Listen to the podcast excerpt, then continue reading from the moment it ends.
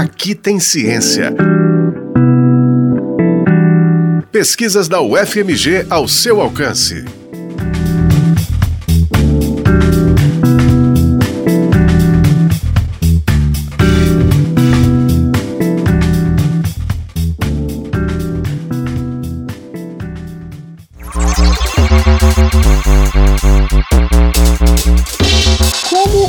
Preconceito contra negros tem sido tratado do ponto de vista jurídico? Nas decisões sobre casos de injúria racial, as sentenças estão em sintonia com a luta por uma sociedade pautada no respeito mútuo? Essas são algumas das questões investigadas em uma tese defendida no programa de pós-graduação em Estudos Linguísticos da UFMG. A autora do trabalho é Ariana de Carvalho. Ela investigou sete sentenças do Tribunal de Justiça de Minas Gerais, sendo três com condenação do réu, três com absolvição e uma com condenação parcial.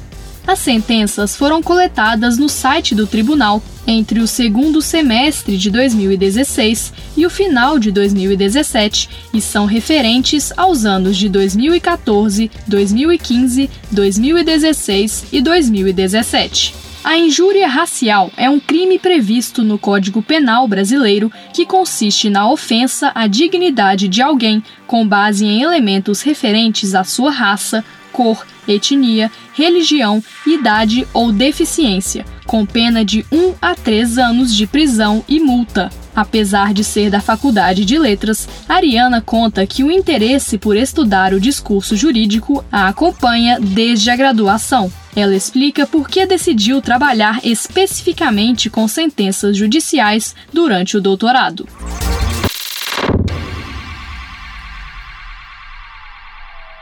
Primeiro, porque a sentença, ela, por ser um discurso jurídico, né, assim, de caráter decisório, ela tem o poder de transformar coisas do mundo, ela vai atuar na situação jurídica de um sujeito, modificando a situação jurídica de um sujeito e a própria sociedade como um todo. Então, trabalhar com o discurso jurídico é fundamental, mesmo porque muitas vezes a gente não questiona o que, que tem sido feito no âmbito jurídico, né? Como têm sido essas decisões? Às vezes, essas decisões, elas são tomadas como verdades absolutas, né? São inquestionáveis. E muitas coisas passam assim, batido mesmo, né? Sem uma análise mais apurada, sem uma criticidade, e tudo fica muito válido por ser, por surgir do âmbito jurídico. Eu acho importante a gente voltar a olhar para isso, né? Porque juiz não é Deus. Juiz também tem suas falhas. Só que essas falhas do judiciário, elas podem causar grandes injustiças. E a questão da própria temática né, a temática do preconceito, é fundamental a gente discutir isso. Né? Não tem como você amenizar uma problemática se você não falar sobre ela. E o que a análise das sentenças revelou? Bom, nas sentenças condenatórias, os juízes foram cautelosos e tiveram cuidado no trato do tema do preconceito, dando o mesmo espaço para as duas partes do processo e se mantendo fiéis ao que prevê o Código de Ética da Magistratura Nacional e a própria Constituição. Já nas sentenças que absolveram os réus e naquela que resultou em condenação parcial, a Ariana constatou algumas falhas no discurso dos juízes. Ela dá dois exemplos disso.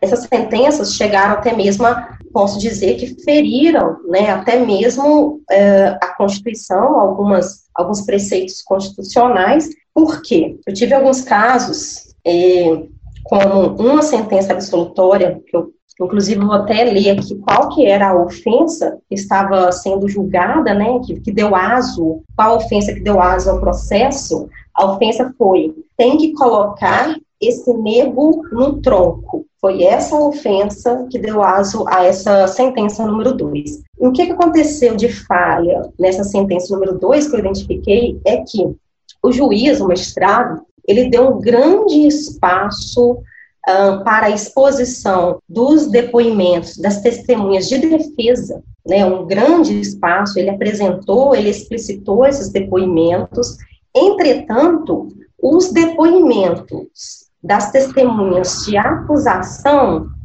eles não foram apresentados na sentença, eles não foram evidenciados. além do mais, uh, o juiz referiu essas provas aí da, da acusação como meros indícios e sequer apresentou essas quais são essas quais foram né, essas, esses depoimentos, qual o conteúdo desses depoimentos. Então, o que, que eu vi aí? Que certo modo, um silenciamento da parte acusadora e é, em detrimento aí da, da, defesa que teve espaço aí, né, teve sua, sua tese apresentada aí e silenciada a parte acusadora.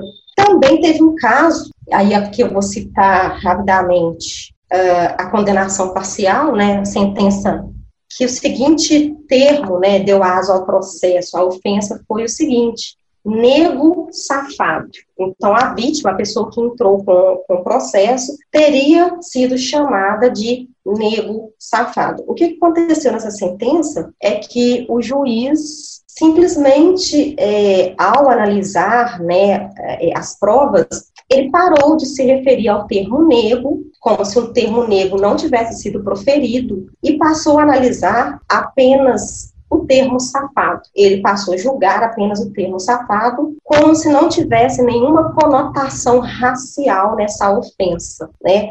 Mas a ofensa não era safado, a ofensa era negro, safado. Ele alterou a natureza da sentença, né, que era, começou como uma sentença de injúria racial, um processo de injúria racial, mas ao tirar o termo negro da ofensa, ao negligenciar o termo negro, ele passou a considerar e julgar como injúria simples e não injúria racial, sendo que injúria simples prevê uma penalização muito mais branda do que prevê o crime de injúria racial. Com base na análise do discurso e na comparação entre as sentenças analisadas, a conclusão geral da tese é de que o judiciário nem sempre trata o tema do preconceito racial com a sensibilidade e com a cautela que são necessárias, o que pode dificultar a luta por uma sociedade mais justa com menos preconceito de cor como ressalta a Ariana. O que, que a gente vê, a gente conclui disso aí tudo, da primeira importância, né, da gente indagar o modus operandi do judiciário. É, o juiz muitas vezes é visto como um deus, ele fica endeusado,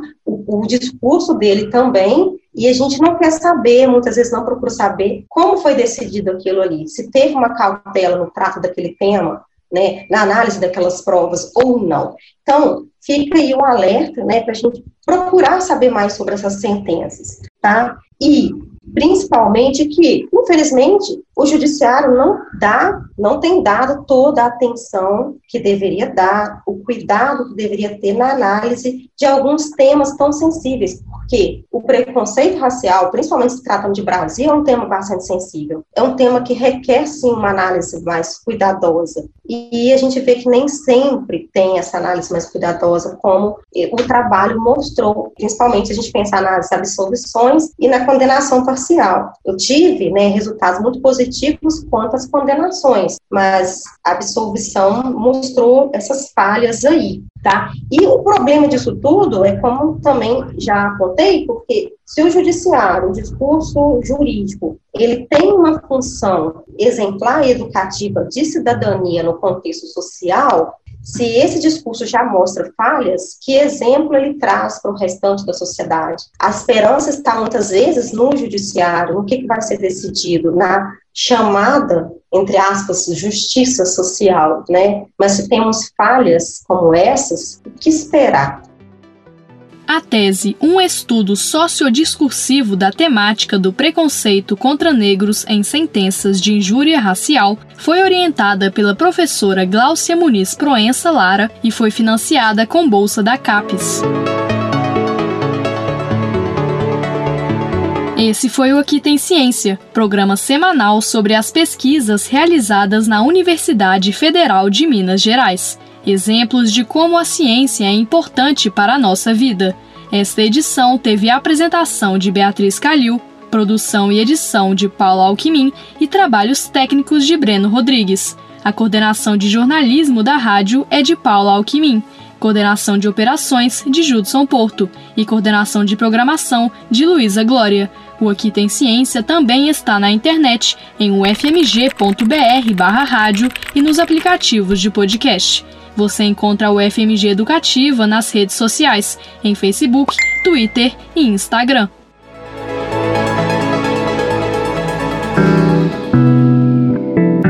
Aqui tem ciência.